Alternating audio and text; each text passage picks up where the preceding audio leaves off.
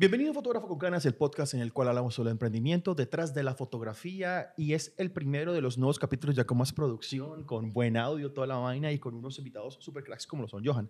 Pero antes de eso, quiero una pequeña introducción al tema que vamos a hablar el día de hoy. Hoy vamos a estar hablando sobre los equipos usados. ¿Por qué es importante hablar de esto? Porque no todo el mundo tiene para comenzar con una cámara nueva, no todo el mundo necesita empezar con una cámara nueva. Entonces, em, hablemos un poquitico primero que todo, ¿quién eres? Cuéntanos un poquito quién eres, qué haces, a qué te dedicas, para que la gente tenga un poquito de idea de lo que estamos haciendo el día de hoy. Mitch, muchas gracias por la invitación. Un saludo para todos. Soy básicamente la imagen corporativa y el gerente comercial de Metrocámaras, una empresa muy representativa y muy tradicional en Colombia, eh, que nos dedicamos a la comercialización de artículos fotográficos y de video. Básicamente nuestro fuerte es comprar y vender equipos fotográficos nuevos o usados.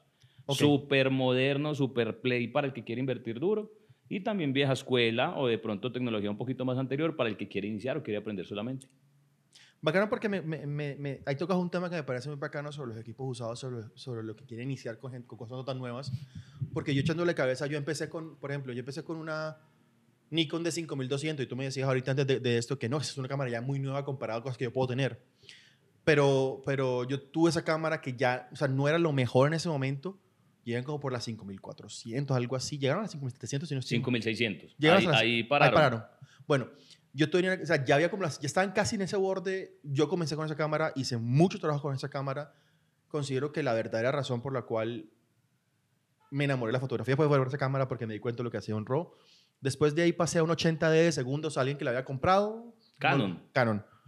Alguien que la había comprado, alguien que no le dio mucho palo y me la vendió a un buen precio y de ahí para adelante compré unos cuantos lentes usados, toda la vaina, pero el factor usado siempre ha sido importante y yo siempre le he dicho a la gente, ya ve, si tú puedes comprar una cámara que tenga lentes intercambiables y modo manual para aprender de la fotografía, con eso puedes arrancar. Y de hecho, cámaras viejas con lentes muy buenos, aunque sean lentes viejos, le sacas un potencial mucho mayor a eso. Entonces, ¿Tú qué opinas al respecto de eso? Mitch, estoy totalmente de acuerdo y es algo que para quienes ya nos siguen, eh, creo que pueden haber visto en, en, en, los, en las publicidades o en los comerciales o en el contenido que generó en redes sociales.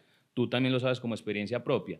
Uno de los grandes problemas hoy en día de las personas que quieren incursionar en la fotografía es que sienten que es imposible. Es decir, voy a empezar, voy a estudiar, quiero una cámara, ¿cuánto vale? Dos millones. Ay, no me alcanza. ¿Cuánto vale un lente? Un millón. Uy, menos que me alcanza.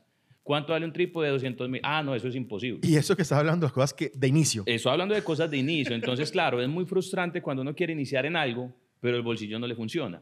Por eso nosotros siempre hemos tenido la, la temática de, para iniciar en la fotografía y para aprender, es mejor invertir en equipos con poca tecnología.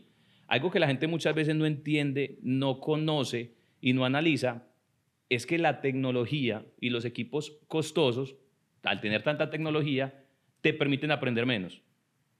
Ok.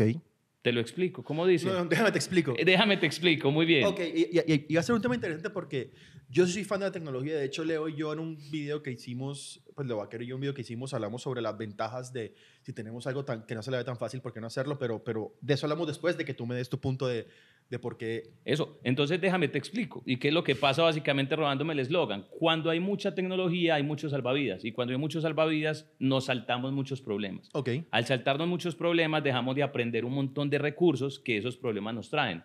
En un lenguaje sencillo, si nos compramos una Canon R5, si nos compramos una Sony A7S3, que tienen una rasterización de ruido del carajo, que son capaces de trabajar en ISOs 28000, 45000, no nunca vamos a tener problema de luz.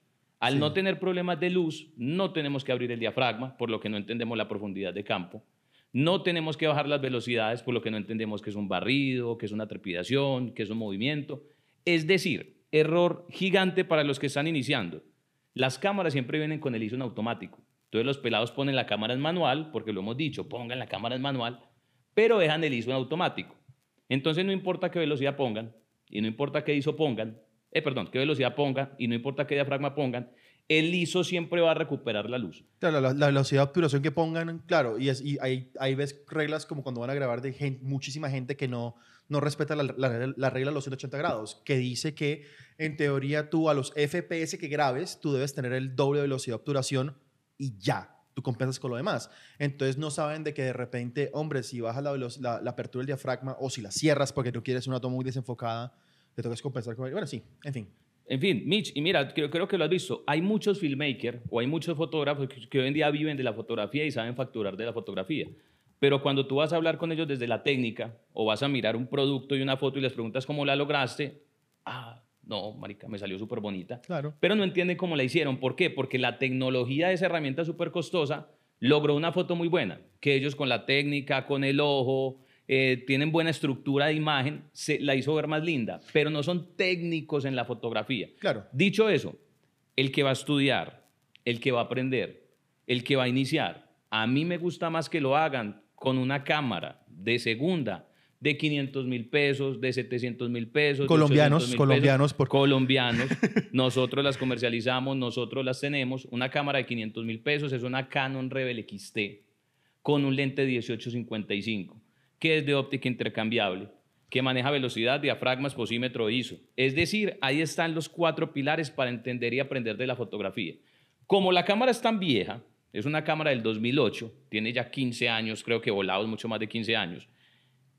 Si tú te pones a subir el ISO, ay, eso No- se ve no- raro. No tiene como más de 500 de ISO, una vaina así. como- Ella sí tiene hasta Pero- 1600 de ISO, pero si la pones en ISO 400 se ve horrible. Ajá. Entonces el punto es este, cuando vos le subís el ISO o cuando la cámara automáticamente sube el ISO, vos decís, ay, eso se ve raro. ¿Qué es lo raro que se está viendo? El ruido. Ya puedes entender qué es el ruido, ya Claro. puedes entender que subir el ISO de manera deliberada es malo. Entonces, ¿qué vas a hacer? Ah, no, venga. Por lógica, ni siquiera tienes que estar estudiando. Como que tengo que mantener el ISO bajito.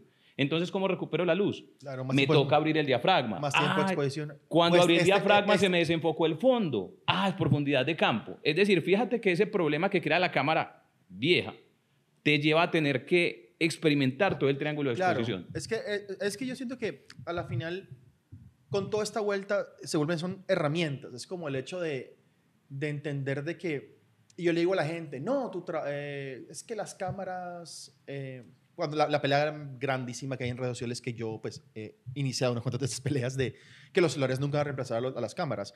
Entonces, ¿qué es lo que pasa? Entonces, no, es que, es que las cámaras van a reemplazar los celulares. Yo ya. Imagínate que la cámara sea un celular o sea una cámara, es un martillo. Ambas son un martillo, pero tu trabajo es tumbar una pared. El celular es un martillo pequeño, la cámara es una mona, o sea, una, un sledgehammer, una, no sé cómo se llamará aquí en Medellín, como le dicen. Ya, obviamente tú con la mona vas a poder partir más fácil la, la, la pared, pero, pero, si tú como albañil, como persona, no sabe de que es una pared y ahí hay una columna y a la columna no le puedes pegar primero que a la pared, o sea, si tú no sabes tumbar una pared, tú puedes tener lo que tú quieras y vas a hacer un trabajo malo. Que ahí es donde vienen todas esas partes de los conceptos básicos de fotografía, de los conceptos básicos de biografía que mucha gente obvia por lo que tú dices, por tener una cámara que hace cosas muy buenas. Iniciaron con equipos muy avanzados que no les permitió experimentar. El ejemplo que das es perfecto. Yo normalmente soy también de dar muchos ejemplos, sobra decir que somos una tienda fotográfica dedicada a la comercialización y asesoría de productos, por lo que muchas veces nos encontramos con clientes que no entienden nada de este mundo. Entonces tenemos que ser muy, muy, coquitos, muy coquitos en la información. Yo normalmente el ejemplo lo doy con un carro. Si tú te compras un Renault 4 del año 70, no sé, Sí. por allá más o menos, y te compras un carro supermoderno 2014, igual vas a llegar a Santa Marta. Allá vas a dar. ¿Cuál es la diferencia? Que en el Renault 4 llega súper acalorado, con moscos en los ojos, con la espalda partida, pero que llegó, llegó. Con el carro moderno llegas con airecito acondicionado, súper limpio, súper bonito, súper cómodo. Claro. Es decir, el final va a ser el mismo. Lo que permite la herramienta es facilitar ese proceso. En lo que no nos podemos perder es en que la herramienta se vuelva el todo. Claro. En que si no tengo una herramienta buena, no puedo lograr un trabajo bueno. Es a mí una- me encantaría, Micha, en algún momento, coger esas cámaras que te estoy diciendo viejas y sol- mi- mira, acá están esas cámaras. Compromiso aquí hecho en redes sociales público. de Vamos que- a hacerlo. Micha, acá yo- hay una cámara de 500 mil pesos Y- de hace 15 años. Y voy a, y voy a hacer, hacer la propia de. Tomé esta foto con una cámara vieja y una cámara nueva. ¿Qué cámara es? O- ojo a este tema interesante. Ya viene la otra. Muchos fotógrafos con mucha experiencia, que tienen equipos súper modernos, me dicen, Johan, quiero una cámara vieja. Marica, quiero una cámara vieja. Indiscutiblemente el look de la cámara vieja Claro. es un look diferente al de la cámara nueva. ese look de la cámara vieja gusta mucho y está muy de moda y está muy pegado, porque es como tomar fotografía con película, con esos colores descontrastados, sin mucha nitidez, sin mucho detalle, pero en una cámara digital que nos permite tener el almacenamiento. Pero es que mucha gente le anda, metiendo eh, filtro de niebla negra a, los, a las cámaras. Que no es lo mismo. No es lo mismo el filtro que vos le metes en edición a cómo capturan esas o sea, cámaras. físicamente, literalmente, mucho, yo lo hago. O sea, yo le pongo un filtro de niebla negra que es una, un, pues, para que se vea como esa, como, como esa, esa sensación de... Envejecido. De envejecido, de, de viejito, que de hecho voy a poner una, una foto aquí en, mientras tanto que es de, de mis viajes a Europa y a Egipto que le ah. puse, que le puse ese, filtro para que se viera como, como soñado. Pero bueno, es una vuelta que, que ese look tiene ese look tan nítido, tan... A veces no gusta. Mira, a mí no me gusta. Eres la segunda persona que me lo dice. Tengo un cliente muy especial, es de Japón o China. Perdón si me estás viendo, yo creo que odian que, que, que, que, los confundamos. Don Katsumi, es de allá, de ese lado del mundo. Katsumi tiene que ser japonés. Eh, yo creo que es más fácil japonés, exactamente. Asiático, ejemplo en asiático. asiático. Siempre que me va a comprar algo, don Katsumi, mira ese lente que tengo. Me dice, no, no, no, mucho nitidez, mucho detalle, no, no gustar. Qué man tan raro, digo yo, qué man tan raro. Ese, véndeme ese. Coge el más viejo, le pone un anillo adaptador y se lo pone a la cámara digital. Y él me dice, es que no me gusta la hipernitidez, claro. no me gusta tanto detalle. Es un señor, ya pongámosle de 65 años, que seguramente tiene un ojo que no le gustan los colores saturados, que no le gusta el detalle, que no le gusta la textura, le gusta más la foto como lo que vos estás intentando ¿Sabes qué me da tanta risa de los fanboys de Canon? Porque son súper tóxicos y después voy a hacer un video al respecto.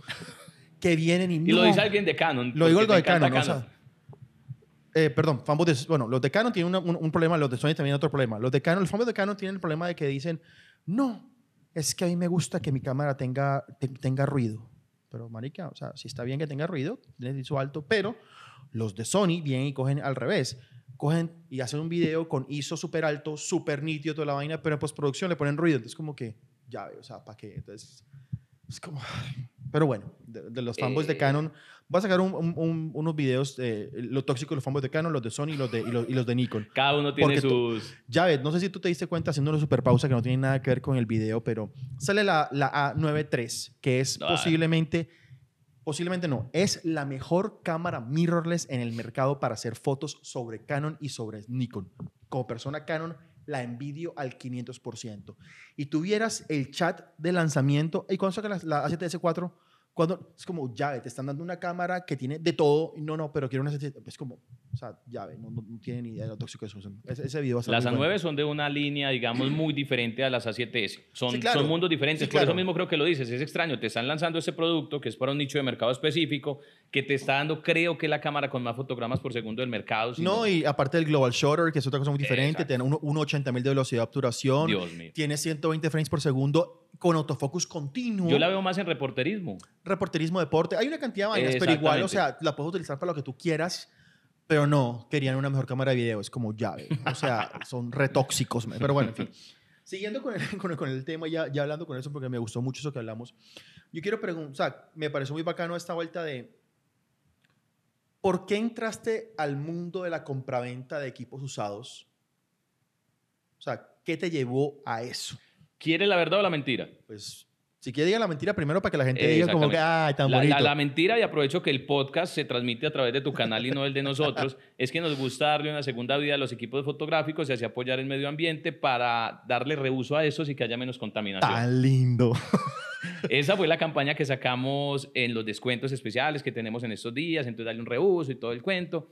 Bueno, realmente en el trasfondo sí, cuando se da un segundo uso a un equipo, pues no lo botan a la basura, no contamina, pero esa es la mentira, ¿cierto? Eh, la verdad es que desde los inicios de la empresa, hace 30 años, realmente nosotros iniciamos comercializando equipos de rollo, de película. Hace 30 años este mundo no existía ni, ni nos imaginábamos que iba a existir. Y lo que existían eran Canon E1 Program, Pentas Camille, Olympus OM10, Olympus Trip, y esas cámaras pues solamente se encontraban usadas en Colombia. Entonces mi señor padre andaba de correría por todo el país, tal cual cazador de tesoros, prenderías, cachivaches, mercados de pulgas, gente vendiendo cositas en la calle. Compraba sus camaritas, las llevaba para la casa, yo me acuerdo muy bien, la casa olía a la grasita que tiene las cortinas, a eso olía la casa. Mi mamá cogía las camaritas, las empapelaba con cintica, pinturita a las partes negras, limpiaba las partecitas de cuero, limpiaba los lentes. Esas cámaras quedaban, pues llegaban de, de estar en un mercado de pulgas vueltas nada a estar súper lindas y salía el hombre a comercializarlas, mi señor padre. Qué nota. De ahí, pues obviamente estamos saltando, de ahí nos saltamos 25 años, 20 años básicamente. Iba y las vendían las compraventas. Ay, pucha, yo compré esta cámara X, no sé, en 5 mil pesos y me dieron 10 mil. Ah, eso como que, eso como que da plata, ¿sí o qué? Iba, compraba, limpiaba. Ay, marica, compré esta en 5 mil y me dieron 20 mil compré esta en 20 mil y me dieron 100 mil. O sea que él no, no conocía de ese mercado. Claro. Es un proceso que en 15 años o 20 años, obviamente, él terminó aprendiendo más que cualquiera de todos los que conozcas en este mercado. Y de ahí empezó a aprender tanto que cogió las cámaras antiguas, porque esas eran cámaras viejas, empezó a coger mamillas, Hasselblad, Leicas, Rolleiflex, y no las vendía. Él decía, alemana, la guardo. Japonesa de primera línea, la guardo. Al sol de hoy, y ayer nos hizo Caracol, una entrevista que va a salir en día a día, en horario eh, premier, tenemos una de las colecciones más grandes de cámaras antiguas de toda Latinoamérica. Tenemos más de 400 piezas antiguas, buenas y funcionales. Hay que hacerle video a eso. Hay que hacerle, hay que hacerle video. Es, es una cosa loquísima y absurda. Todas funcionan. Volviendo al punto, nosotros iniciamos comercializando cámaras usadas.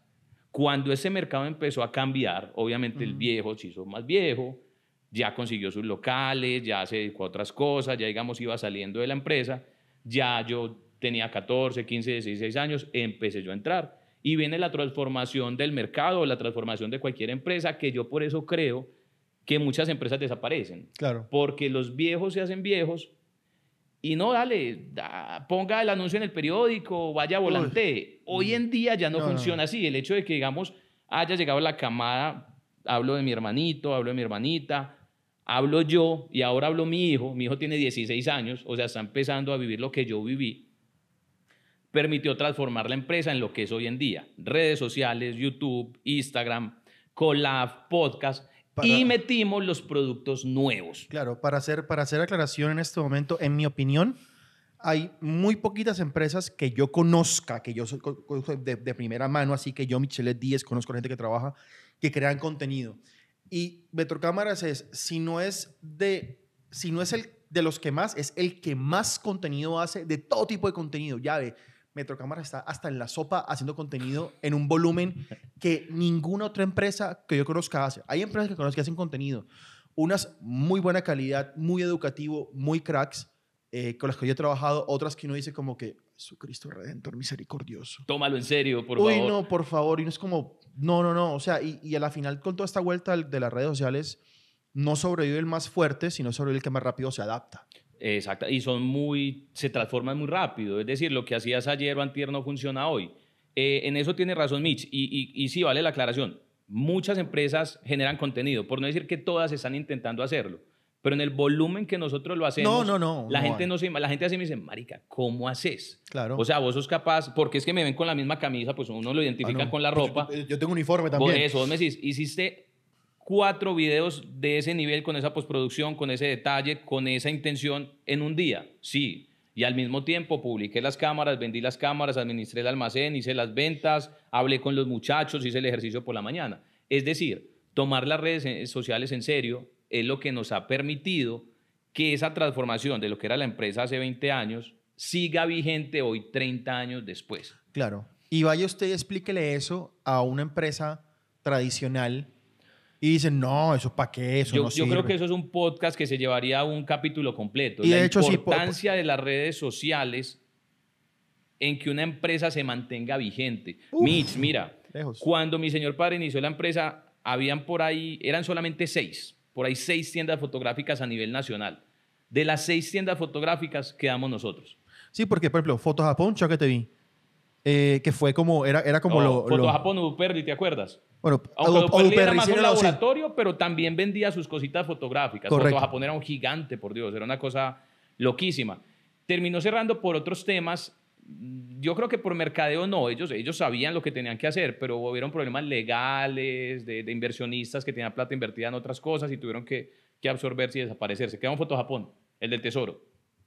Lindo y facturando porque mantiene lleno, pero ya no es ni la sombra de lo que era. Claro, no, no, no, era una vaina muy diferente. Pero bueno, nos, nos, desviamos un poquito de, las cámaras usadas, pero sí, ese tema está muy, muy bueno y muy importante para, para hablarlo y creo que va a ser otro capítulo. Otro, otro ese capítulo, un capítulo completo. Sí. volviendo a las, temas, a las cámaras usadas, entonces la verdad es esa.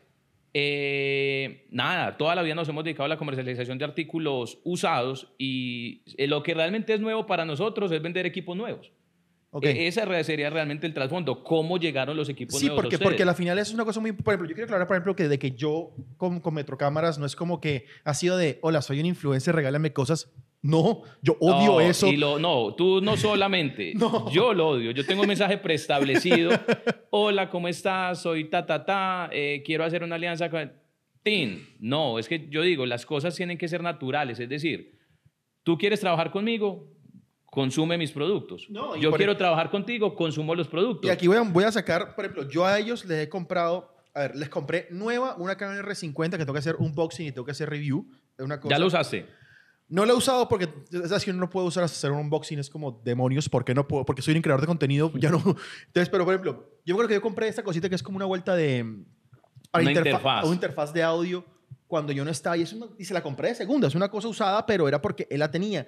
También me acuerdo que le compré nuevo el estabilizador, el RS3 Mini oh, de, de DJI. Entonces, ha sido una vuelta de que, Johan, ¿tenés esta vuelta? ¿Tenés, esto? Sí. ¿Tenés alguna de estas? Sí. Entonces, como ¿Por qué? Porque sé que él tiene cosas vendidas, o sea, y esto no es blog publicitario ni nada por el estilo, porque simplemente una historia que estoy contando. Ya para terminar, quiero que me cuentes un poquitico de cómo esta vuelta de mantener un pie adelante con todas las cámaras del tema de tecnología, porque tú has vendido de lo, lo último que hay, eres distribuidor de Sony oficial en Colombia, pero también mantener un pie atrás con toda la tecnología vieja. ¿Cómo ha sido eso y cómo has hecho para, para mantener eso? E, esta sí es una gran verdad, Mitch y nuestras redes sociales lo afirman y los comentarios lo afirman y tener la calificación más alta en Google, en Google lo afirma. Nuestra verdadera intención, obviamente las empresas viven de vender. Obvio. Nuestro sentido es vender. Decir que es que las ventas son secundarias, no, las ventas son principales. Pero nosotros siempre hemos sido muy de la mano de todos podemos hacer parte de este mundo. En ah, por ahí empezamos. Olvídense que para iniciar en la fotografía necesitan un equipo costoso. Nosotros tenemos acceso a la tecnología de punta, hemos vendido unas cámaras que llegó, mierda. ¿Quién compra eso y cómo yo vendo eso y en qué momento me imaginé vendiendo eso? Pero también me doy cuenta cuando la gente dice, no tengo presupuesto, estoy empezando, estoy estudiando.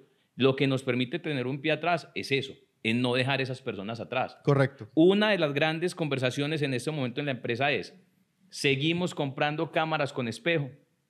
Me lo preguntan una vez a la semana, Johan, ¿Seguimos comprando cámaras con espejo? Sí. Cómprelas, pero a buen precio y vendámoslas a buen precio. Es que esas cámaras son las cámaras que le permiten a esos pelados que están empezando inmiscuirse en este mundo tan bonito. Y cuando esas personas empiecen a facturar, empiecen a hacer plata, nos van a comprar las cámaras súper costosas y súper modernas. No podemos volvernos una empresa clasista que porque el nombre lo permite, que porque tenemos tantas sedes, que porque los generadores de contenidos nos compran, entonces vamos a facturar solamente cámaras de 3 millones para arriba para sumar de millón en millón. No, es que vender una cámara de 500 mil pesos también genera ganancia y más que ganancia, hace que un cliente diga, mi primera cámara, yo la compré con Metro Cámaras. ya ve. Así es que, ah, es que es bonito, marica, porque es bonito porque independiente de que, porque quiero aclarar que es la primera vez que yo me veo frente a frente con Johan, pero ya vamos hablando Hemos hecho años. negocios. Eso me pasa a mí con muchas personas. Pero ya vamos hablando años. Es bacano porque yo de hecho, eh, yo volqué todo mi contenido, comencé por, comencé por el final, por decirlo así. O sea, yo siempre quise toda esta vuelta de la fotografía empezar desde el punto de vivir de la fotografía. Y yo estaba asumiendo ya de que todas las personas que iban a llegar a mis redes sociales ya iban a tener un conocimiento, iban a tener una cámara, iban a tener, un, iban a tener ya un camino, yo simplemente iba a pulirlos al final.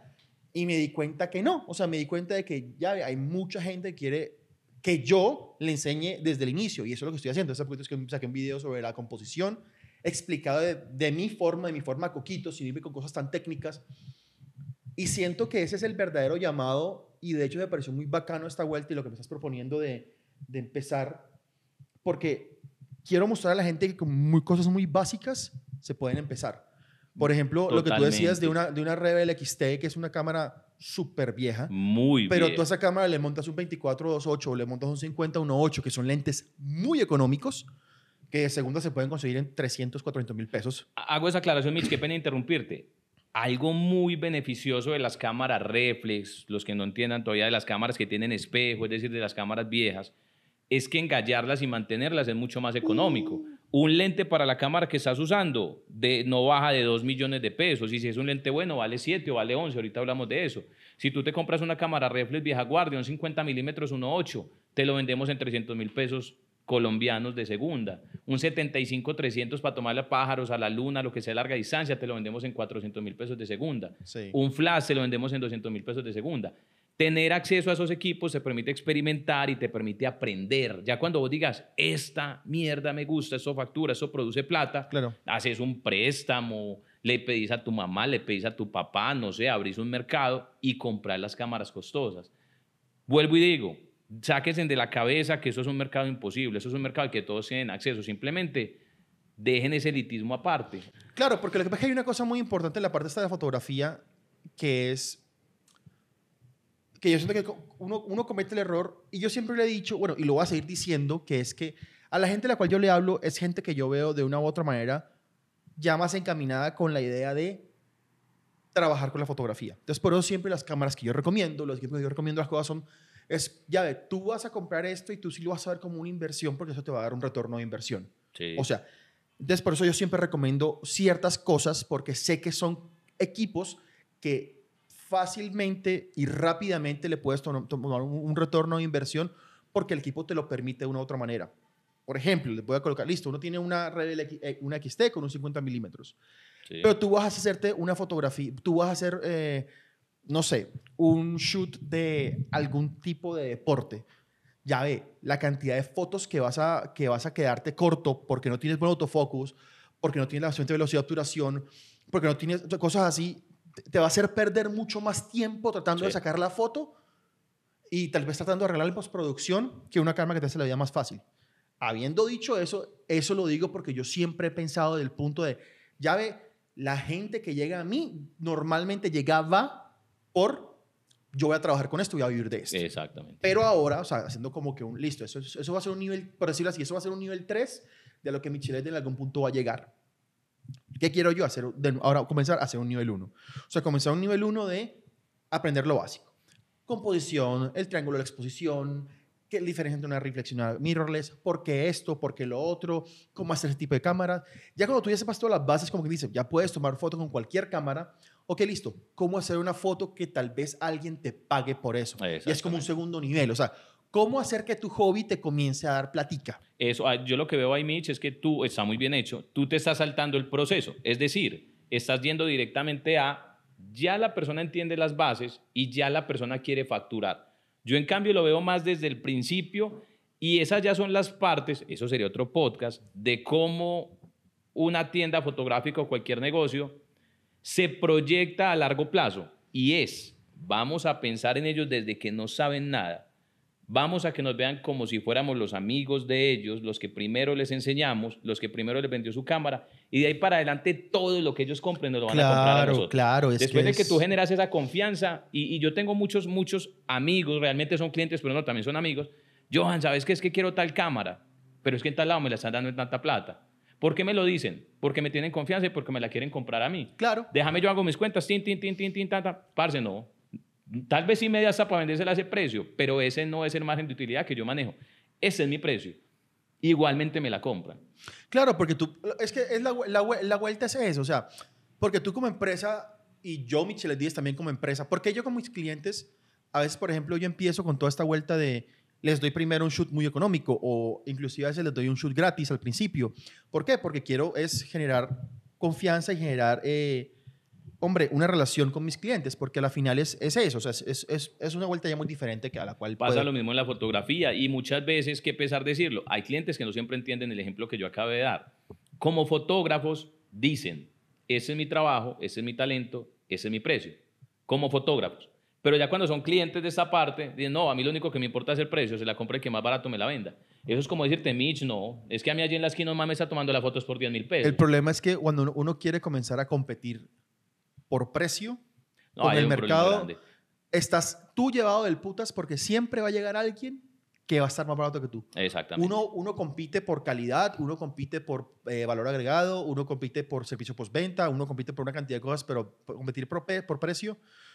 Parce, ese es el precio que yo te doy y sé que te doy buen trabajo, sé que te lo entrego rápido, ¿te sirve? No, parce, buena suerte. Exactamente. Ahí en, en nuestras redes sociales encontrarán con una campaña muy agresiva que lleva dos meses que es precios garantizados, si encuentras un menor valor igual, aplica condiciones y restricciones. Mucha gente dirá, uy, marica, qué cagado, o sea, que son capaces de vender al precio de cualquier otra empresa. Realmente hay un trasfondo detrás de eso que en ese momento no puedo decirlo, pero en, en resumen es un estudio de mercado. Claro. No es el tema de, él te la vende en eso, yo te la vendo, quiero coger la plata. No, es un tema que necesitamos mirar. ¿En Si de es- 10 personas que nos preguntan por una cámara, solamente dos la compran, ¿qué pasó con las otras 8? Claro. Y Sí. ya estamos empezando a sacar estadísticas reales de qué pasó con las otras ocho. Las estadísticas dicen que esas otras ocho personas, tres preguntaron por preguntar, realmente no terminaron comprándola en ninguna parte. Pero la misma estadística dice, los otros seis la compraron allí, o la iban a comprar allí, la iban a comprar allí, la iban a comprar allí. Logramos absorberlos por el precio. Ahora entonces vamos a atacar eso. ¿Cómo hacer para no competir solamente a través del precio? Que en eso estamos muy adelantados. Y es Claro. lo que vos decís. Tenemos una marca personal, tenemos una marca empresarial, tenemos contenido educativo, tenemos contenido cómico, tenemos contenido basura, porque todos generamos contenido basura. Eh, tenemos buenos precios, tenemos reseñas y garantías. En fin, es otro Y podcast, tienen otro stock. punto. Que Y si no lo compran rápido se les acaba. Exactamente. Y, el- y así no haya stock. Se acabó. Págamela en dos días, te la entrego. Porque Sony, Canon, Nikon, Digi, Shinjun, lo que yo les pido, mándame esto, tan, de una importación acelerada, en dos otros días la tengo acá, parce, y luego me paga. Entonces, básicamente, comprarnos a nosotros es como comprarle directamente a los fabricantes en Japón, Bueno. Estados Unidos- Unidos o en China. Bueno, yo creo que ya con esta vuelta tienen una idea más o menos de con quién estamos hablando y creo que es, está de más decir de que, vea, si usted quiere en Colombia comprar a buenos precios, porque aquí hay gente que se da mucha garra con unas vainas que uno dice como que, uy, yo personalmente he comprado cosas ahí, entonces no es como que, ah, lo, lo- no, no, o sea, he comprado porque buenos precios, porque al final es como que eso. Entonces, échele abajo, abajo va a estar la descripción todo lo de Petrocámaras, para su página web. Lo bacano es que también tienen personas que están ahí en WhatsApp siempre asesorándote, entonces, súper recomendado por mi lado. Entonces, cualquier pregunta que tengan, la van a dejar abajo en los comentarios o me van a preguntar y pues haremos parte de este podcast porque creo que es un invitado súper bacano porque es un aspecto muy, muy comercial que en mi podcast me encanta tener porque el podcast siempre he dicho que es el negocio detrás de la fotografía. Entonces, Johan, de verdad, muchas gracias por sacarse tiempo. Ha sido muy divertido. Mis, muchas gracias a ti por la invitación, por abrirme las puertas de tu canal y de tu público. Y estoy disponible para lo que necesites. Así es. Tenemos el compromiso, una cámara bien vieja y vamos a mostrarle a estos Vamos- muchachos qué se puede hacer Sí, con vamos a una vamos- cámara te- vieja. tenemos, aquí nos comprometemos con, uno, cámaras viejas versus cámaras nuevas, a ver, nota la diferencia. Dos, esa colección de cámaras viejas quiero, quiero, quiero, quiero verla y ver resultados. Y tres, hay que hacer un tour de tu, de, de tu, de tu almacén a ver qué es lo que, qué- de, qué, de qué tenemos para que la gente se antoje. Sí, sí, de una. Entonces, de verdad, eh, eh, si estás en pod, si lo estás escuchando en este momento por cualquier plataforma, recuerda calificarlo con la mayor puntuación que tengas. Eh, si lo estás viendo en YouTube, pues mientras lo ves en YouTube, pues califica, sigue toda la vaina. Entonces, ya sigue, ya. Bueno, con eso terminamos. chao, chao. Sí, bien.